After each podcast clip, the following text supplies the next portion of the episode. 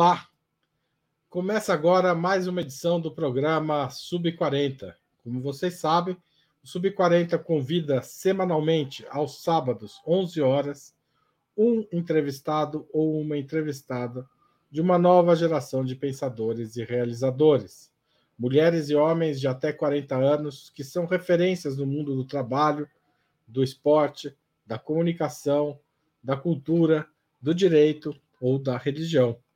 Hoje o nosso entrevistado é o biólogo e mestre em estudos judaicos pela Universidade de São Paulo, André Canaciro. Sua pesquisa se baseia no estudo literário de narrativas do hebraico antigo. Adventista do sétimo dia, André é colunista da revista Ópera, editor-chefe da revista Zelota e editor de livros na Pageu. E a gente vai falar sobre a penetração do conservadorismo ou até mesmo do reacionarismo entre os jovens evangélicos. O jovem evangélico é essencialmente reacionário? Antes de começar esta conversa, eu gostaria de pedir sua colaboração financeira para a Ópera Mundi. Há algumas formas de fazê-lo. A primeira é a assinatura em nosso site, operamundi.com.br/apoio é a forma mais consagrada, com maior número de participantes. Tem uma faixa lá para você que pode escolher uma assinatura mensal ou anual ou uma contribuição única. A segunda forma de apoiar o nosso jornalismo é se tornar membro pagante do canal aqui do YouTube. É fácil também, é só clicar em Seja Membro. A terceira é contribuindo agora mesmo com o Super Chat ou Super Sticker durante a transmissão desse programa. Ah, mas se você chegou depois da transmissão, como é que faz? Faz um valeu demais, que funciona de um jeito parecido, só que para programas gravados. E finalmente tem a forma mais simples do mundo, que é usar a nossa chave Pix, apoia.operamundi.com.br. Nossa razão social é a última instância editorial limitada. Você pode usar essa chave enquanto você ouve essa entrevista, ou você pode fazer isso à meia-noite, a hora que você não estiver fazendo nada. O importante é que você mande uns caraminguás para cá, que a gente promete fazer bom uso. Além dessas formas de colaboração, lembre-se de dar like, clicar no sininho, compartilhar nossos programas, mandar o que você assistiu e gostou para seus amigos e seus grupos de WhatsApp e Telegram. Essas ações aumentam nossa audiência, aumentam nosso engajamento e ampliam também a nossa receita publicitária, tanto no site quanto no YouTube. André, seja bem-vindo à Ópera Mundi, seja bem-vindo ao Sub 40. Muito obrigado, Haroldo. Muito obrigado, Ópera Mundi, a todo mundo que está assistindo aí. É um prazer estar com vocês. E vamos lá, né? Vamos lá. É, André, a, a, primeira pergunta do Ópera Mundi é do Sub 40 é sempre muito parecida. Né? Você é biólogo, mestre em estudos judaicos, mas como é que você veio parar até aqui? Como é a sua trajetória é, pessoal e política?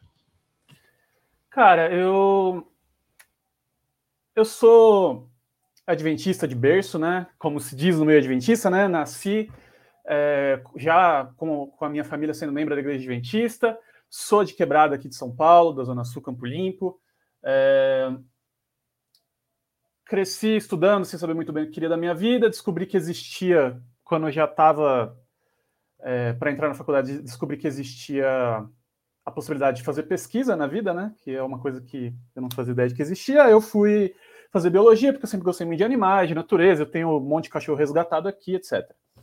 É, nesse meio tempo, eu já atendia a, a esquerda, é, por conta da vivência mesmo, sendo alguém da periferia, é, minha família é, é adventista, já era na época, mas nunca foi é, ocupante de, de, grandes posições nem na igreja, nem fora dela.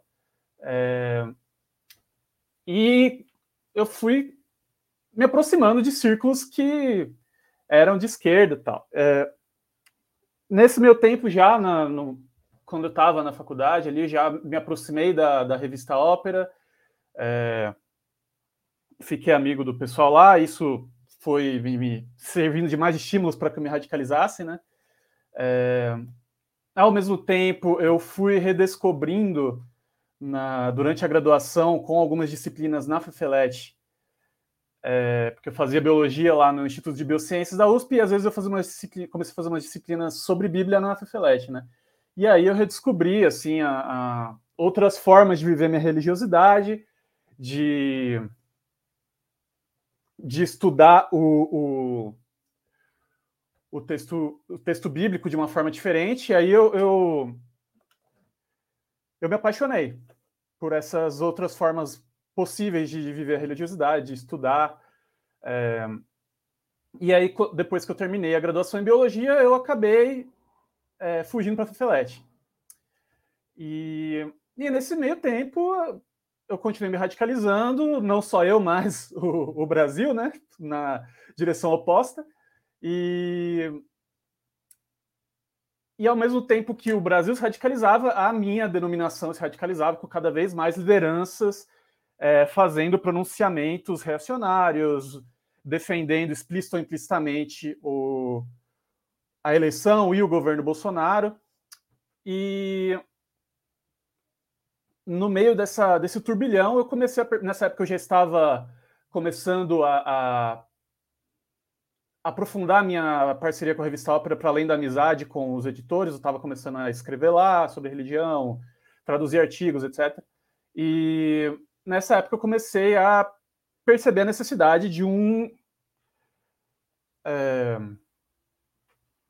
de um jornal, um periódico, uma revista que fosse evangélica, mas fosse independente, no sentido de não estar atrelada às instituições evangélicas, né, de ser feita por membros leigos, independentes, etc. É... Não para contrapor essa essa crescente hegemonia conservadora, reacionária, até de tendências fascistas dentro do evangelicalismo brasileiro, e, que, e contrapor não só isso, mas a própria hierarquia do, do, dessas denominações, que é algo que, e a gente provavelmente vai discutir isso mais para frente, que é algo que contribui para essa, essa aproximação ao conservadorismo. Né? Então eu fui me aproximando de outros é, adventistas que tinham essa mesma preocupação que eu, e a gente fundou a revista Zelota. É, no meio da pandemia, a gente lançou a revista no começo de 2021 é, como é, uma iniciativa de jornalismo independente, inicialmente para a Igreja Adventista. Então a gente começou a investigar muita coisa, tanto do presente quanto do passado da Igreja Adventista e publicar lá, sempre numa chave interpretativa, é, muito inspirada no novo jornalismo latino-americano, no, é, no próprio jornalismo da revista Ópera, que é um, um jornalismo que se, é, que se atém aos fatos, mas também oferece chaves de interpretação para esses fatos. É, sem tentar dissimular uma pretensa imparcialidade que nunca existe. E, e a gente começou a fazer isso, e no, ao longo da nossa trajetória, a gente começou a se aproximar de outras pessoas, de outras denominações, que também buscavam esse tipo de iniciativa para suas próprias denominações. Então, a gente agora está se tornando cada vez mais interdenominacional. É, muita gente agora no nosso conselho editorial é, não é adventista, é, como o Bruno Reik, o André Castro, que são pentecostais, batistas, etc. E essa própria aproximação com é, quadros de outras denominações fez a gente se aproximar de é, produções intelectuais da teologia da libertação, por exemplo. É, mas não só dos que a gente que conhece. não é só católica, né? Há uma produção Exato. muito grande da teologia da libertação entre os evangélicos. Eu quero chegar lá, mas eu queria voltar um pouquinho mais para trás na sua própria trajetória.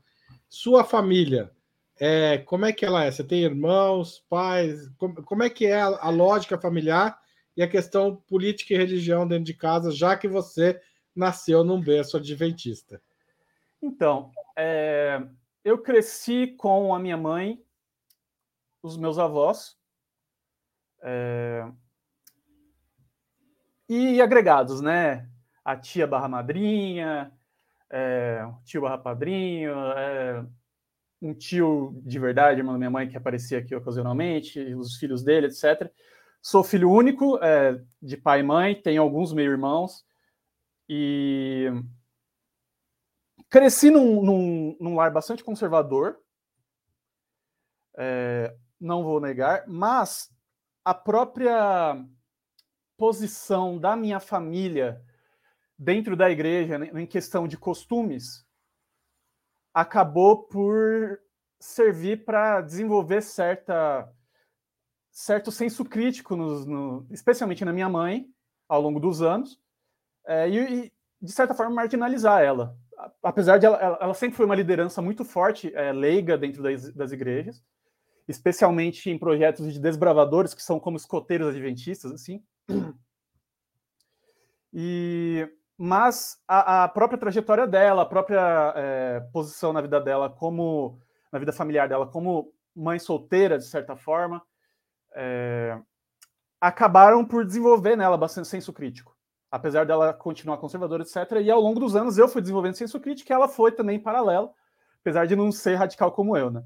É... Sei, você é o, é o incendiário da família, digamos Sim. assim. tá, tá, certo. É, você, você vê uma ligação entre a sua atuação, a formação de biólogo e a pesquisa sobre o judaísmo, ou seja, textos antigos do judaísmo? Como é que é essa essa ou você tá, liga mais essa pesquisa à sua formação religiosa mesmo? Acho que mais a minha formação religiosa. É... Existem formas pelas quais eu poderia conectar biologia com estudos bíblicos. Não foi muito o caso no meu mestrado. É... eu estudei especificamente a narrativa de Balaão, que é em números 22 a 24, né, que é do profeta lá que tem a jumenta falante e tal. Na hora de estudar a jumenta, eu voltei um pouco para as minhas raízes de biólogo ali, dei uma flertada, é, mas foi mais conectado com a minha formação religiosa mesmo, assim. E por que que esse interesse por esse texto? Conta para gente rapidamente, mesmo que seja literário, pode fugir do tema da entrevista.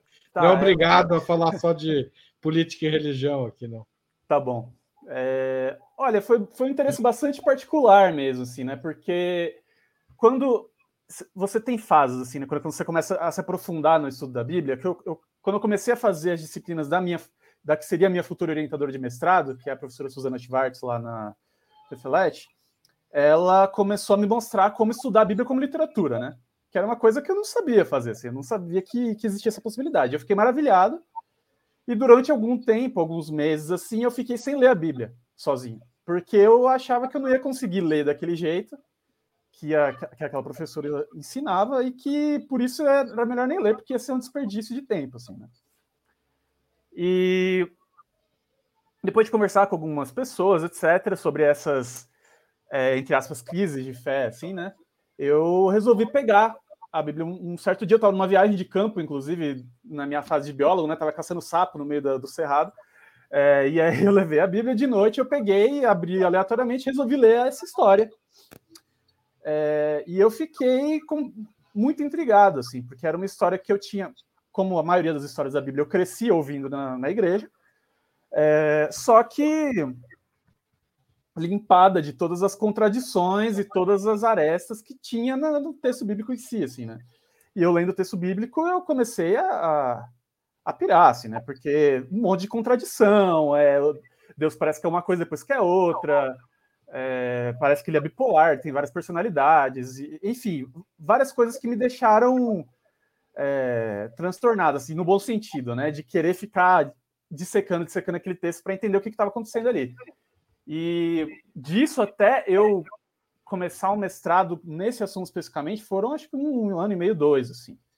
É, que eu fiquei com essa história é, enterrada na cabeça, assim, coçando ali, e eventualmente virou um mestrado.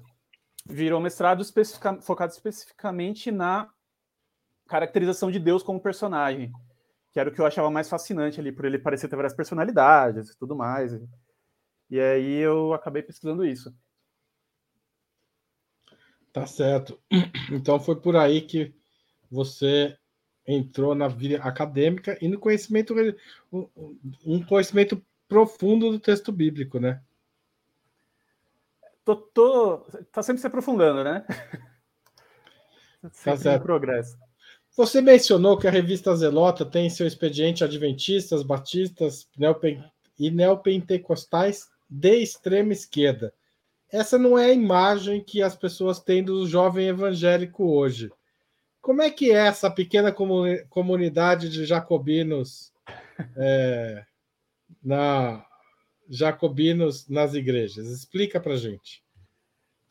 Cara, essa pequena comunidade de jacobinos nas igrejas, é, como algo organizado, é, não existe, né? É, a Zelota é uma das tentativas de começar a organizar algo nesse sentido, que a gente é, sendo um, um, periódico independente, que oferece chaves interpretativas ao mesmo tempo em que investiga, acaba, de certa forma, servindo como organizador coletivo também, né? No, no sentido leninista do jornal e tal. É... Mas a gente ainda está experimentando nesse sentido. E você tem várias iniciativas evangélicas progressistas, é, algumas mais recentes, outras mais antigas, jacobinas, por assim dizer, pouquíssimas delas. É...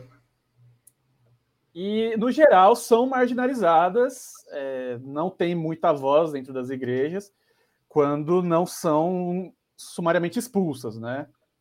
Ou, ou perseguidas, como foram na ditadura, etc., com apoio das lideranças conservadoras, etc. Então, é, a gente mesmo, o, o, pessoal da Zelota, é, nosso papel, nossa participação em igrejas conservadoras é, é, é, mínima, assim, porque a gente de fato é, não tem espaço. Desde que a Zelota foi fundada, muitos já foram é, excluídos de algumas igrejas, é, foram, foram sendo cerceados, outros têm que manter anonimato na, na Zelota. É, então, assim, é um ambiente bastante complicado, assim, bastante é, coercitivo, enfim. Ainda falando da revista, a revista tem como lema é, evangélico da fé, Evangelho da Fé Popular, que apareceu aí na tela até agora há pouco. É, um Evangelho da Fé Popular. O que isso significa na prática? O que significa também na revista? Como vocês escolhem as pautas? Como as pautas da revista dialogam com esse lema? Bem, é, for, formulando esse lema, assim, o Evangelho da Fé Popular, a gente formulou com bastante inspiração nas experiências da teologia da libertação mesmo, né? Leitura, nas comunidades eclesiais de base, na leitura bíblica comunitária, que é a experiência de devolver o texto bíblico às classes populares, né? Em que sentido? De, de mostrar para elas que, a, que elas, mesmo na sua simplicidade, podem interpretar o texto bíblico, podem ler, podem discutir o que aquilo significa é, e podem discordar das suas lideranças e uns dos outros. É, tendo sempre como um, como um critério último a, a vida é, a vida e o bem-estar do próximo, né? E e, de certa forma, esse, esse lema, esse critério é o que norteia a nossa escolha de pautas, de certa forma. Então, pô, dar o exemplo da Igreja Adventista, né, que é o que a gente cobriu mais extensamente enquanto jornalistas investigativos, de arquivo e tudo mais. É, a gente resgata pautas não só de luta de classes, mas de direitos LGBTQIAPN+, é, de é, lutas é, não só feministas, mas de, é, de lutas que dentro da denominação não são lidas necessariamente como feministas, mas que têm ideais parecidos, como, por exemplo, a ordenação de pastoras é, mulheres, que é uma luta dentro da igreja adventista há algumas décadas. É, a própria luta por terra, a gente fez um artigo muito bom é, sobre é, adventistas que participaram de movimentos por moradia e por terra, que é, é Em Busca da Terra Prometida, o nome do artigo. A gente resgata casos em que a Igreja Adventista atuou contra e a favor de ditaduras militares. Um, casos de, de, de, racismo e por aí vai. Assim. Então, toda, toda luta que avance a participação popular de alguma, de alguma camada popular é, em uma denominação específica ou no, no cristianismo, evangelicalismo como um todo, são pautas que nos interessam. Então, seja mais no plano teórico, seja no plano investigativo mais concreto. Então, é quando a gente fala de evangelho da fé popular, eu diria que é, é algo nessa linha, assim. A gente está sempre em busca de pautas que vão avançar a participação é, popular da membresia, é, membros leigos, membros é, mulheres, membros é, LGBTQIAPN+, membros, é, enfim, da classe trabalhadora, que vai ampliar a participação dessa membresia na discussão pública do, do destino da sua própria igreja, por assim dizer.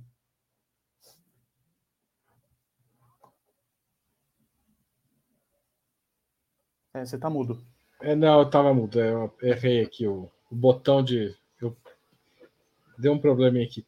Eu vi, por exemplo, nessa pequena amostragem que a Laila é, exibiu, eu também tinha dado uma olhada na revista e tal. As questões de gênero são muito importantes para vocês. Você acha que isso é resultado de uma preocupação da juventude e também da juventude evangélica? Vocês escrevem isso porque essa é uma, uma questão dos jovens evangélicos? É, sim, é, é uma questão dos jovens evangélicos, é uma questão das lideranças evangélicas, assim, porque é, a histeria que se cria em cima do perigo, entre aspas, da ideologia de gênero, é, não é não é pouca coisa assim. Então a gente leva a sério essa histeria é, na forma é, na forma que ela na medida em que ela a, assume formas concretas na vida dos evangélicos que pertencem a essas minorias ou que vêm é, ou, ou é, não só por não se ajustarem ao padrão cis heteronormativo, mas também por, sei lá, por serem do gênero feminino e, e sofrerem opressão de gênero aí que são coisas muito centrais para experiência evangélica hegemônica, assim, né? Então, é, a gente leva essa a gente leva essa preocupação evangélica a sério tanto do lado progressista quanto do lado conservador, assim.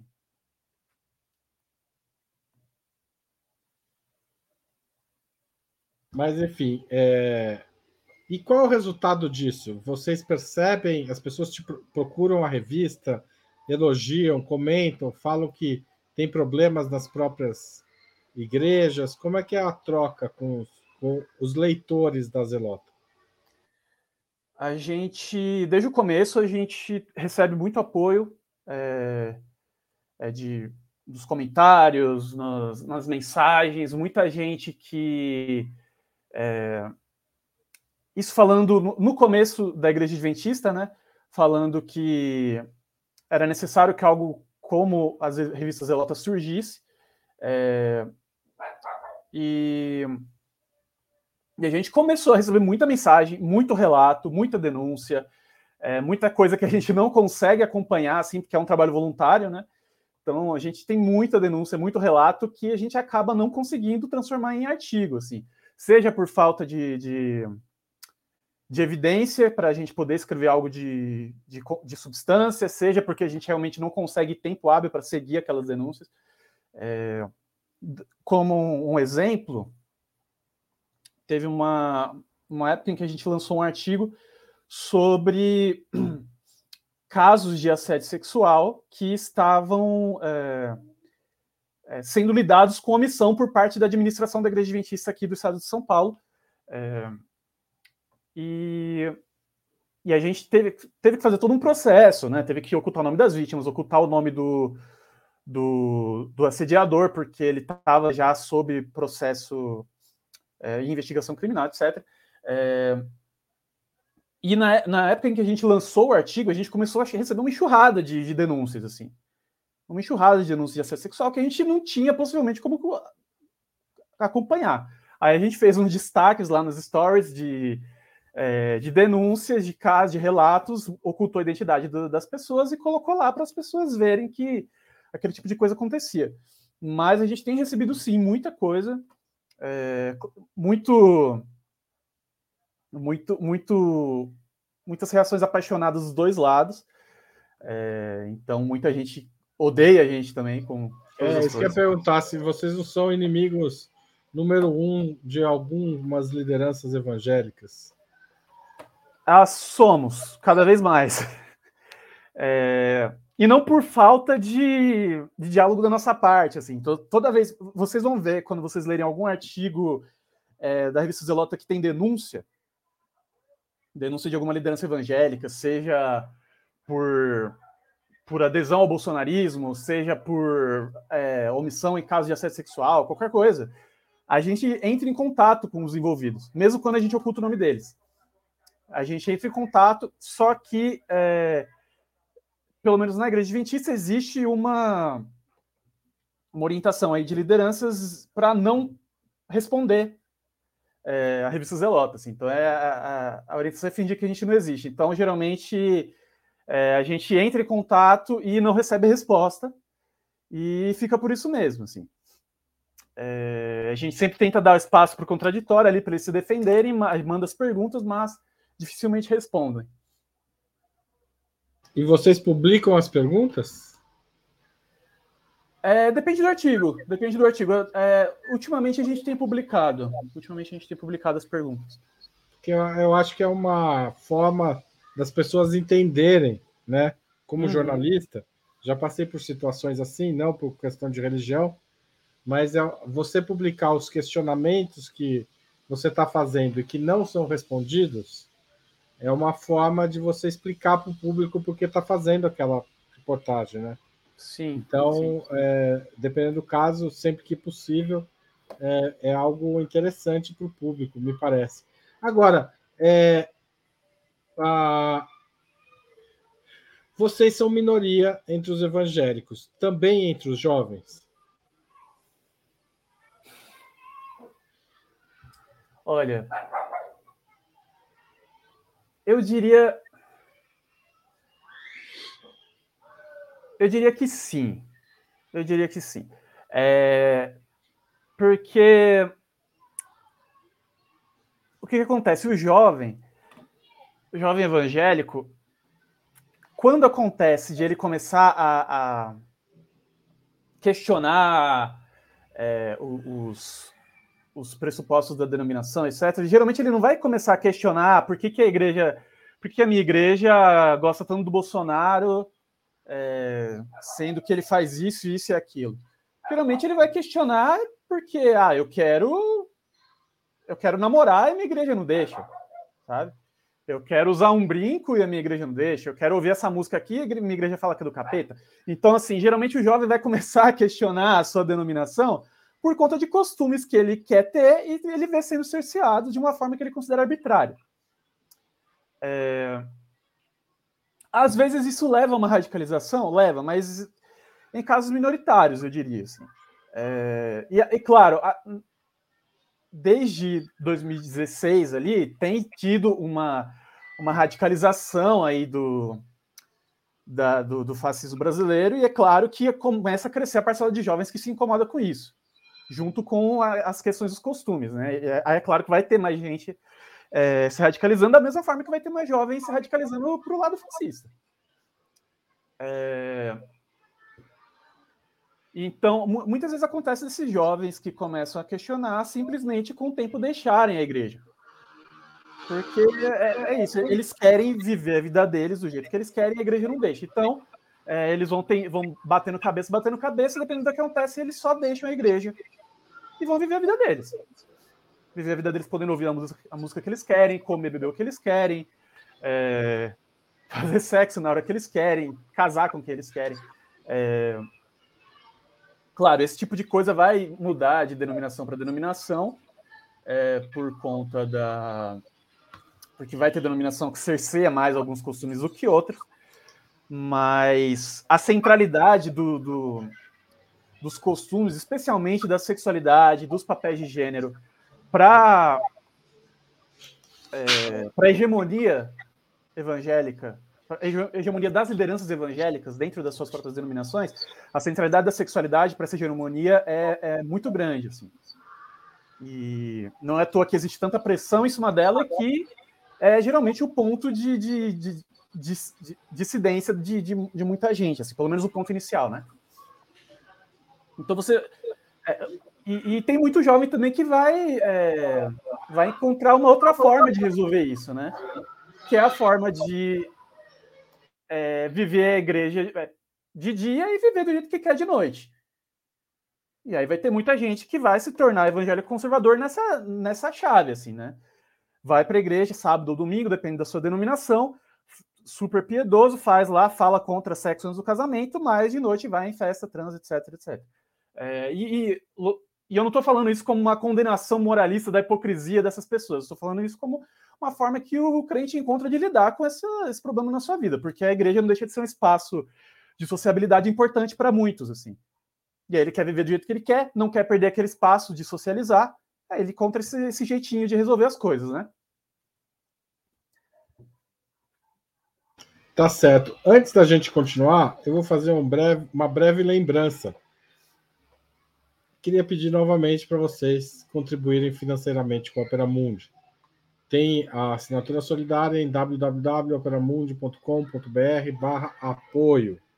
Você pode se tornar membro pagante de nosso canal no YouTube, fazer um super chat, fazer um super sticker, mandar um valeu demais se estiver assistindo o programa gravado e finalmente mandar um pix na chave apoia@operamundi.com.br. Nossa razão social é a última instância editorial limitada. O importante é você contribuir com o jornalismo comprometido com a verdade e com a pluralidade. Opera Mundi tenta fazer isso todos os dias e para fazer isso nós precisamos do apoio de leitores e espectadores. Participe do financiamento da imprensa independente, ela é muito importante para a democracia brasileira. Então, manda aí seu Pix, dá um jeito de nos apoiar, porque o nosso trabalho é muito é caro, fazer jornalismo é caro e é, é, a gente precisa de um financiamento e a gente não pode contar com os grandes grupos econômicos. É, André, em 2018, André, em 2018 houve uma e, e 2022 houve uma grande polarização política e o sentimento evangélico foi muito mobilizado pelas forças reacionárias, né? É... Bolsonaro no, nos dois episódios. Mas, na verdade, a discussão, é, digamos, o, o, a entrada dos evangelhos na política por essa porta do conservadorismo é mais antiga do que isso. E às vezes podia estar ocultada, por exemplo, na votação da Marina em 2014, né, que foi enorme. E quando a gente viu ela chegar em 2018, que os evangélicos tinham migrado para uma posição mais à direita, ela, ela ficou bastante esvaziada. Né? O resultado eleitoral da Marina foi muito pequeno em 2018 comparado com o resultado de 2014.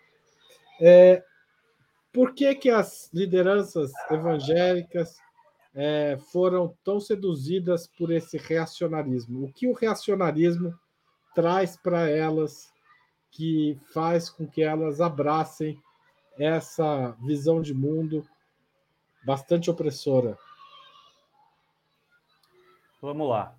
É... Pergunta tem muitas camadas, assim, né? É, tem um. Antes de tudo, voltando, né? Voltando, voltando, voltando. É, os evangélicos são protestantes, protestantes surgidos na famosa Reforma Protestante, que, cujo um dos lemas era é, só a escritura, né? Então, as escrituras sagradas, no caso do cristianismo, a Bíblia, como única regra de fé e prática e tal, e o acesso universal, sacerdócio universal de todos os crentes ali, então todos é, todos eram media, é, podiam ter sua relação direta com o divino e com a palavra de Deus sem precisar de mediadores. Certo. Tem um filósofo que, já no começo do século XX, Franz Rosenweig, vai dizer que essa reforma protestante, nesse sentido, é uma espécie de farsa. Por quê? Ao mesmo tempo em que ela é, proclama o sola escritura é, e o sacerdócio universal de todos os crentes, a palavra continua mediada. E qual que é a mediação? Antes da mediação era, era o padre no, na missa, né? Que ele lia a palavra e ele dava o significado para os crentes é, e, os, e os fiéis não podiam ler, né?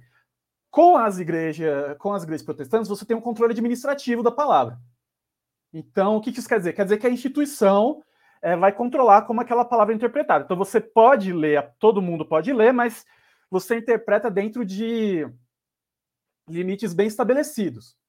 É, você quer ser um pastor adventista, você vai estudar no seminário adventista, vai aprender como se interpreta a Bíblia sendo um adventista, ou, ou sendo a forma de, de adventista que a, a liderança quer que seja, e você vai passar essa forma de ler a Bíblia para a membresia leiga. É... E quem é que controla é, é, essas instituições que controlam a interpretação da Bíblia? É, e isso é, isso é muito importante para a gente entender uh, essa, essa aproximação da, do, do, evangelicalismo com, com, com o fascismo brasileiro, assim, não como um, algo homogêneo, mas entendendo a divisão social do trabalho dentro e fora do, do, das igrejas evangélicas, assim, né? Então você vê que vamos, vamos pegar, por exemplo, dentro, fora das igrejas evangélicas, sem, sem levar em consideração é, o evangelicalismo. As pessoas que ganham até um salário mínimo foram o quê? 60% votaram no Lula no ano passado. É, mas metade do, do, dos evangélicos, 48% mais ou menos, é ganha até um salário mínimo. E mesmo assim, quase 70% apoiou o Bolsonaro. Então você tem alguma coisa no evangelicalismo que está fazendo as pessoas irem contra os seus interesses de classe. E aí você vai na, do lado de fora e você vê que gente com mais renda e mais escolaridade tende a, a ou votar mais no Bolsonaro ou ter um, um, certo equilíbrio aí, ao invés de votar mais no Lula. E aí você olha para a divisão social é, do trabalho fora do, das denominações evangélicas. Isso tudo que eu estou falando é, foi, foi discutido de forma bastante é, completa com, pelo Bruno Reikda, um dos nossos editores, em um artigo chamado No Vale de Lágrimas em Religião e Política. É, e aí você vai para a divisão social fora do, do movimento evangélico, você vê que é, as classes médias, não só no sentido de renda, mas também no sentido de, de posições de administração e, e, e gerência de instituições é, dentro do capitalismo, essas, essas classes são a, as classes que são é, majoritariamente bolsonaristas, né? E, que, e quem são a, a, as pessoas que mandam nas instituições religiosas? Classes médias. Em que sentido? Que são pessoas com um pouco mais de renda e escolaridade que controlam a, o rumo dessas instituições. E não de uma forma é, dissimulada ou mediada por, por, por outros mecanismos, como você vê em empresas, algumas empresas privadas, como você vê no próprio Estado. É, não, a dominação dentro das igrejas é direta. Você tem uma hierarquia, você tem quem manda em cima, quem obedece embaixo, quem manda no de baixo, é direto, assim. Direto e transparente. O crente sabe quem manda nele. Como ele sabe quem manda nele, essa autoridade precisa ser legitimada. Ela é legitimada usando a Bíblia. E, e quem controla a interpretação da Bíblia para legitimar essa autoridade é quem tem autoridade. Ou seja, você tem é, lideranças evangélicas é, que administram as grandes instituições, as grandes é, instâncias de produção de, de, de material, é, que, que vão defender o seu interesse de classe. E, e, e que e, que estão em risco em momentos de crise do capitalismo. É, que foi o que aconteceu, né? Você tem uma grande crise, é, cri, várias crises no capitalismo mundial e brasileiro e, na, no, no, cenário brasileiro que vão radicalizando aí a, a direita. É, essas classes médias vão se ver em risco e vão, obviamente, abraçar o que vai proteger as suas posições de privilégio, que vão permitir que elas continuem mantendo seu nível de consumo, é, seu nível de, é, de acesso a bens culturais, etc. É, e aí você, você pega, uh, dando um exemplo da igreja adventista. A igreja adventista é altamente burocratizada, ela tem uma instituição hiper organizada, é, às vezes parece até uma multinacional, assim, e, e você tem é, uma igreja pentecostal de, de, de, quebrada, assim, por exemplo, que é, não é muito institucionalizada, é mais no carisma do, da liderança local, etc. Numa igreja como a Adventista, você vai ter muitas instâncias administrativas, pastores, líderes de departamento, é, é, presidentes de, de, de, associações, e todos esses controlam o trabalhador mais direto, que é o pastor da igreja local, que foi estudar a Bíblia e aprender a ser pastor no seminário que é preparado por essas lideranças acima. Enfim, você tem toda uma, uma estrutura é, uma legalidade, entre aspas, que, que legitima a autoridade desse, dessas, desses líderes e que coloca eles como representantes de Deus, assim. Então, a, a, na igreja adventista, a, a, a, legalidade é a vontade de Deus, por assim dizer, né? É, na, no, nas igrejas carismáticas é um pouco diferente, né? Porque aí o pastor já muitas vezes já é dire, diretamente representante da vontade de Deus. É, isso estou simplificando muito, não é. O carisma é muito importante na igreja adventista também, né? É, mas só para mostrar várias formas que isso, que isso se dá. É, e, e, muitas vezes o pastor da igreja local, que, que, que governa a sua igreja pelo carisma, ele também é pobre, ele também é da quebrada. Mas quem que escreve a teologia que ele vai é, estudar? Quem que escreve o, é, o material de estudo bíblico, o material de teologia sistemática, uh, as músicas, tudo isso é feito por essas pessoas de maior renda, maior escolaridade, maior posição na divisão social do trabalho. Então, assim, você tem é, uma estrutura de estruturas, várias estruturas em várias denominações de dominação direta por classes médias que vão é, necessariamente ter que defender seus privilégios é, enquanto classe, né? É, e claro que não estou falando que eles fazem isso conscientemente, você sabe que, que não é isso que eu estou dizendo, né? Quando a gente fala de, de, de interesse de classe, etc. Mas estou falando que isso é um determinante muito importante para as posições que essas lideranças vão tomar.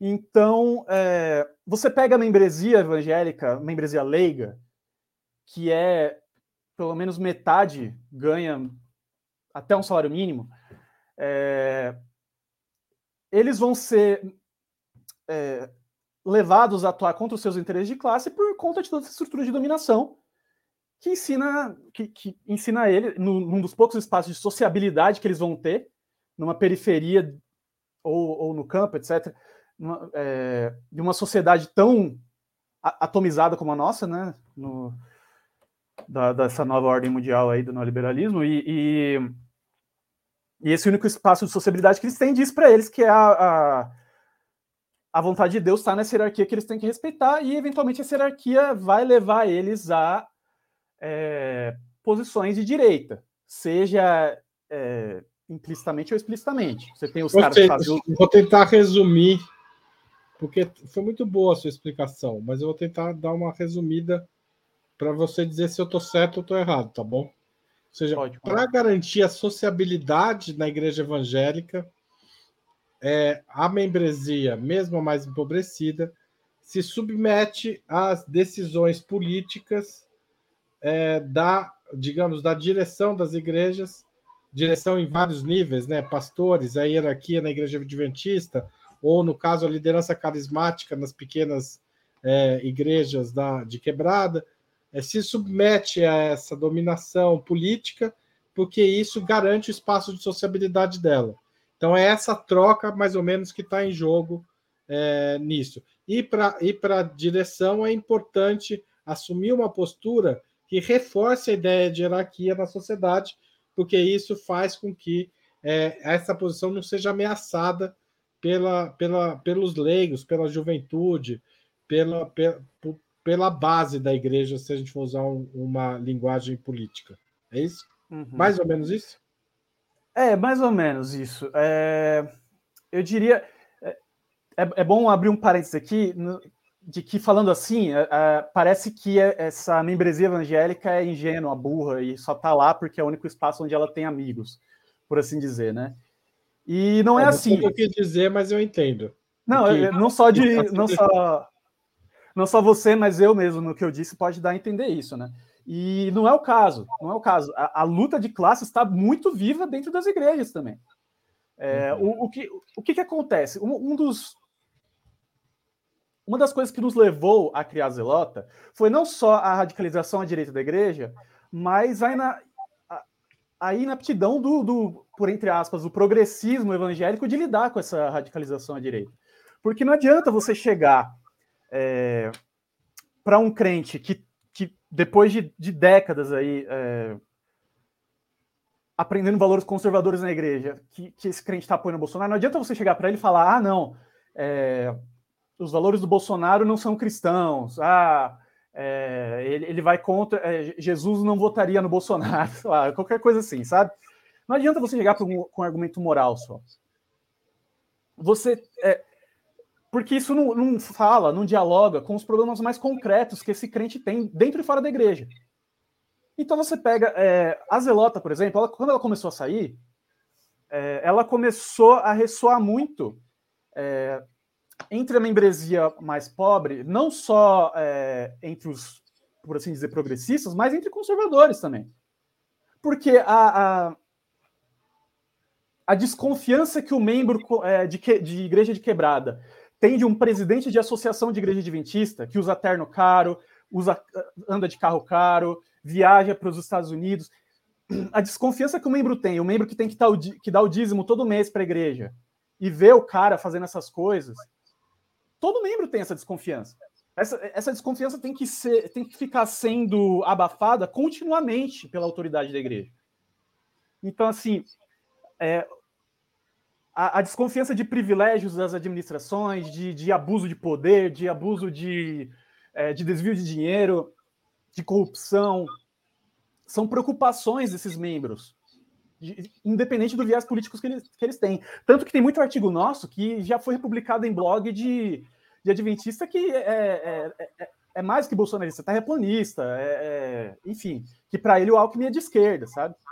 E ele estava publicando o artigo da Zelota, por quê? Porque a gente estava questionando é, é, lideranças administrativas da Igreja Adventista com substância, né? Claro. Ou seja, ele reconheceu ali uma verdade que ele Exato. sozinho não poderia dizer. O André, durante a campanha eleitoral, o Lula fez uma carta ao povo evangélico. Essa carta foi um motivo de muita desconfiança dentro da esquerda e, paralelamente, dentro dos grupos evangélicos.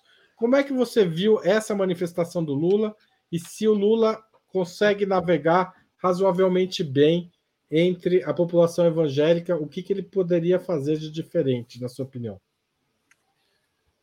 Vamos lá, por onde começar, né? É... Começa pela carta. O que, que você achou da carta? Pela, a carta, para mim, não fede nem cheira, por assim dizer. É, e, e acho que dá para dizer isso de boa parte do, do progressismo evangélico que fez campanha pelo Lula, que tem se articulado em torno do Lula e que tem dado o tom do, da, do posicionamento do Lula com os evangélicos. É, que é esse posicionamento insosso do que eu falei, do, da condenação moral, da reafirmação do óbvio de que existe diversidade entre os evangélicos, de que não, os evangélicos não são todos é, bolsonaristas convictos. É, se nada disso vier atrelado a uma discussão das contradições é, da vida concreta do evangélico, e eu não digo isso só da vida concreta dele como trabalhador, eu digo da vida concreta dele como membro da sua igreja.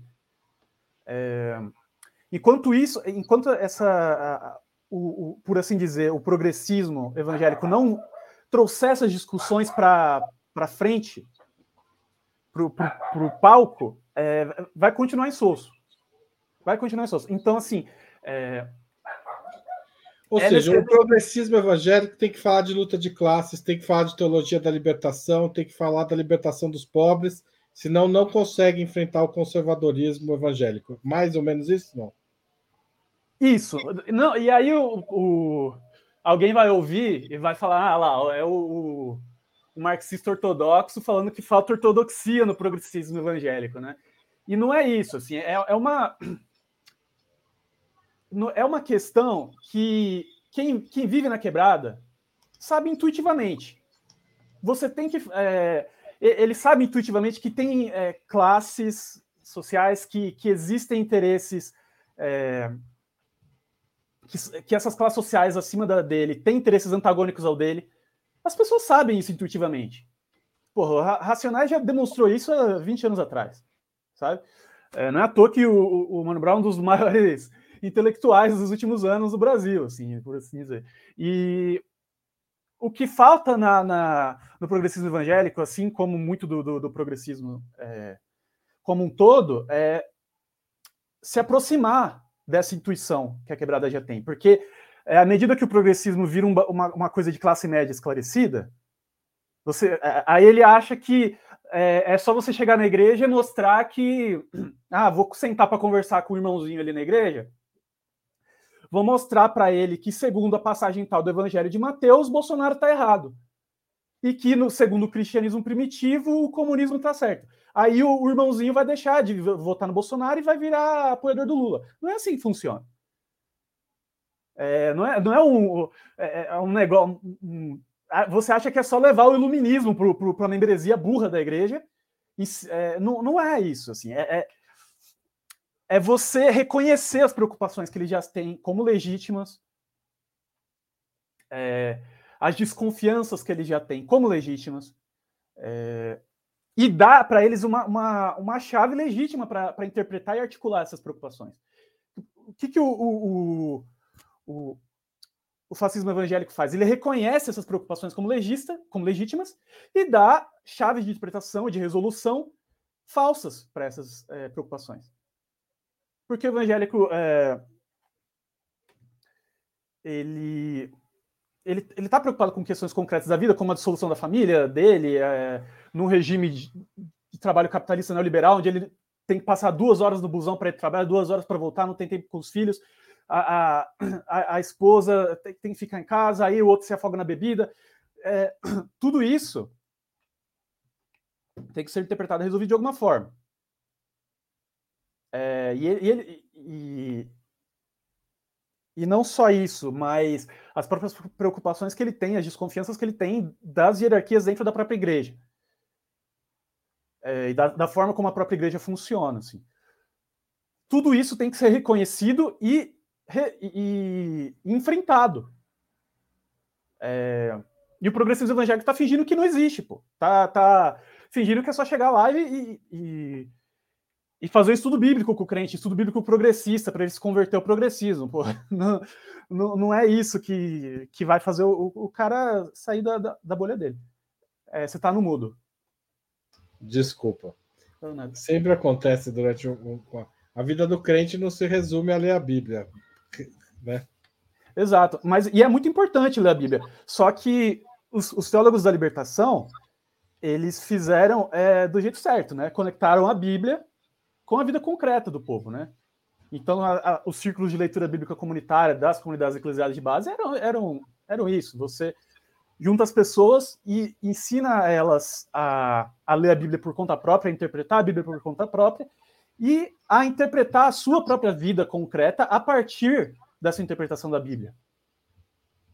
Então, você, é, você ensina a pessoa a se apropriar, você ajuda a pessoa, nem, nem ensinar, né? Você ajuda a pessoa a.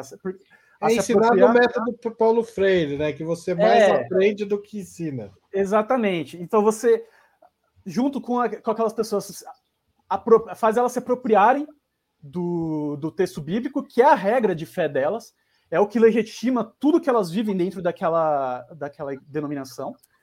É, e é o que é usado pra, pelas lideranças para interpretar a vida delas também.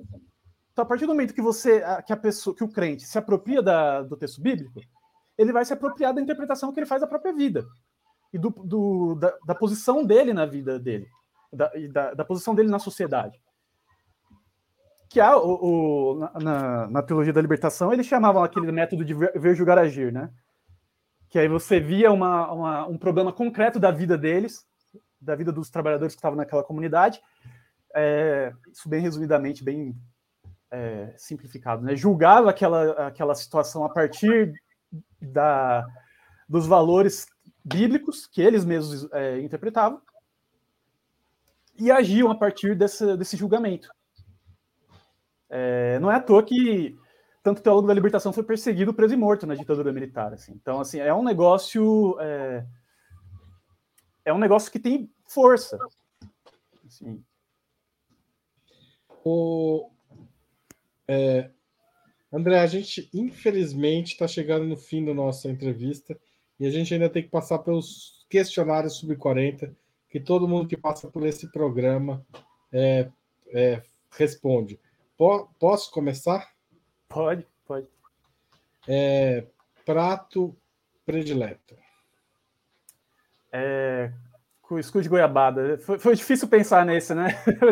porque eu, eu como de tudo, assim, mas eu lembrei do cuscuz de goiabada porque uma vez eu fiz um, uma viagem prolongada para Bahia e, e, e, eu comi cuscuz de goiabada, fiquei apaixonado, comi o meu de mais duas pessoas que estavam na viagem, porque eles eu nunca comi e a partir de agora minha missão de vida é achar um desse. É maravilhoso. Parece ser mesmo, a ideia é muito boa. Cerveja, cachaça ou vinho? Cerveja. Cerveja. É, é assim, né? É, pergunta complicada para você fazer para um crente, né? Porque eu, eu, minha vida toda eu não, não, bebia, tipo.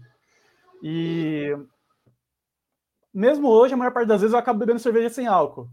É, mas acho que entre elas eu prefiro cerveja, eu gosto mais do gosto mesmo. Tá certo. É complicada, mas a gente pergunta para todo mundo. Eu tinha que perguntar para você. Obrigado pela sinceridade. Esporte favorito? Cara, é qualquer luta. Apesar de eu não acompanhar muito torneio, etc. É... Eu gosto muito de artes marciais, de luta e de luta política também. que é... a, a luta aí, a, a brincadeira. E sempre gostei muito de artes marciais, treinei algum tempo quando era mais novo. E... O que, que você treinou? Karatê? Treinei karatê e treinei kung fu. Tá. É, sempre gostei bastante de arte marcial oriental, de coisas orientais, porque eu tenho ascendência japonesa, né? Aí eu acabei me aproximando dessas coisas. É, eu, eu antes de falar com você achava que era Kanashiro, depois que eu prestei atenção. É, então era, era para ser Kanashiro, né? Mas porque não tem si no japonês, mas é meus bisavós vieram do, do Japão e foram registrados errado e ficou por isso mesmo. Assim, né? Eu sei, o meu cereza também é isso, era CIS ah, é? não. Ah. Só que é da Itália, não é do Japão. Sim. CIS. É, time de futebol. Cara, é, assim, eu não assisto muito, né? Mas eu fico ali entre Palmeiras e Corinthians, assim, entre Realmente, Deus e o diabo, né? Uma pessoa que fica entre o Palmeiras e o Corinthians não, não é fã de futebol. Não, exatamente. Mas assim, é... tradicionalmente eu seria palmeirense, minha família é palmeirense e tudo mais. É, mas a minha namorada é corintiana. É, e nos últimos anos eu acabei vendo mais coisas do Corinthians por causa dela, por causa da família dela. Acabei vendo é, a força que os movimentos populares têm no Corinthians também. É, isso acabou me dando, me, me balançando um pouco, assim, né? Mas eu não assisto muito jogo, então para mim é fácil falar, né? Todo mundo nasce corintiano, é que algumas pessoas se desviam pelo caminho. eu tô reencontrando meu caminho, né? Passatempo. Meu pai Passa é palmeirense tempo. também. Ah, seu pai é palmeirense? E eu sou é, corintiano. Então. Passatempo. Olha, eu gosto de. Eu faço bastante coisa, mas eu tenho feito. jogado muito videogame, lido muitos livros, quadrinhos também. É... Eu gosto bastante dessas nerdices em geral, assim. Tá certo. Livro inesquecível. Essa foi difícil. É, eu citei um que, que, que, me marcou muito nos últimos anos aí, que eu, eu, tenho usado muito também, que é A Maldição que Pesa sobre a Lei, é, do Francis Lambert. Inclusive, eu ganhei de presente do Bruno Reik, do editor da Zelota aí, pelo qual, para quem eu vou ser eternamente grato. É, esse livro depois que você lê esse livro, você nunca mais enxerga o cristianismo e Paulo da mesma maneira. Assim. É, é impressionante. Esse, esse, esse pensador Francis Lambert, que é um, um, um expoente posterior aí do, da teologia da libertação, ali do, da Costa Rica, ele é um ele é incrível, assim, não, não tenho palavras para descrever. Quem puder ler esse livro. Fica a dica aí, pessoal. Música preferida? É o Monge Executivo, do El Effecto. É, eu gosto muito de El Effecto. sei várias músicas de cor, e quem, quem conhece o efeito sabe como isso é difícil, porque são músicas de quase 10 minutos, com umas letras meio rápidas, assim, mas é, sei monge executivo porque eu gostei, não sei, eu cantei muito ela uma época, acho que eu gostei muito da, da, da, do, das brincadeiras com instrumentos orientais que eles fazem, é, da, dos versos que eles escreveram mesmo, mas eu poderia colocar qualquer outra música deles aí, ou de outros grupos mais radicais. Aí. Filme marcante.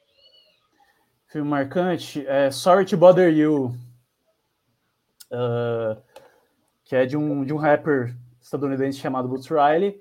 É... Cara, esse filme eu não, não, não falo muito dele, assim, contar o enredo, porque é, é, absurdo atrás de absurdo, você tem que assistir e sentir o absurdo na pele, assim. Ele é um filme bastante radicalizado, politicamente falando, bastante avançado, assim, é, e revolucionário. A, a, o, a, sinopse é basicamente que um... É, o homem negro, esse que está no pôster do filme, ele começa a trabalhar numa agência de telemarketing e ele descobre que ele vende muito mais se ele falar com os clientes com voz de branco. É, só que é um bagulho absurdo, é, é, começa a entrar surrealismo, ficção científica. É, é, um negócio, é um bagulho de doido e recomendo demais. É, e é isso, não vou falar muito mais para não dar spoiler. Tá ótimo. É, pelo jeito, deve ser bem interessante mesmo, não conheço não. Ídolo político. Um... latino-americanos em geral, né? Fidel, Che, um, Frei Beto também. Frei Beto, cara, primeira vez que eu vi ele falar, é, dá vontade de largar tudo e, e, e seguir ele, assim, né? É, para trabalhar com ele. Mas é, o Pablo Richard também, que foi um, um nome muito importante aí da teologia da libertação. É, é, acho que é isso. Tá certo. Evento histórico do qual gostaria de ter participado? Um, tem alguns, né? Acho que Canudos antes da guerra, né? não, não queria participar da guerra, mas é, Canudos, Revolução Cubana e a criação dos cristãos pelo socialismo lá no Chile do Allende, né? Que, onde o Pablo Richard foi muito importante também. É, acho que foram três que eu pensei aí. Tá certo. André, é, infelizmente o tempo acabou mesmo. Muito obrigado por seu tempo, por participar do Sub, Sub 40. Eu tenho certeza que essa entrevista vai interessar muita gente. Espero que ela circule aí no meio evangélico tanto ou mais do que a Zelota. Espero que a Zelota também tenha uma longa é, trajetória, porque é muito importante mesmo um diálogo franco, respeitoso com o povo evangélico, tá certo? E que mostre essas coisas que você apontou, né? As lutas de classe dentro das igrejas e como é preciso desarmar esse conservadorismo que, no fundo, prejudica a, a massa, a, os, os pobres, né? E boa parte dos pobres são evangélicos. Não, eu, eu que agradeço pelo convite. É, é uma honra estar aqui. A Ópera Mundo sempre foi referência é, continua sendo. E, e, vamos ver, né? Tomara que é, essa, essas questões que a gente levantou nessa conversa aqui se espalhem cada vez mais e para que a gente consiga de fato abalar essas hierarquias e essas estruturas aí que mantêm a exploração e a opressão do, do nosso povo. Tá certo. Muito obrigado e até mais. Valeu. Obrigado, Laila, pela até transmissão. Mais. Foi ótimo. Valeu, Laila.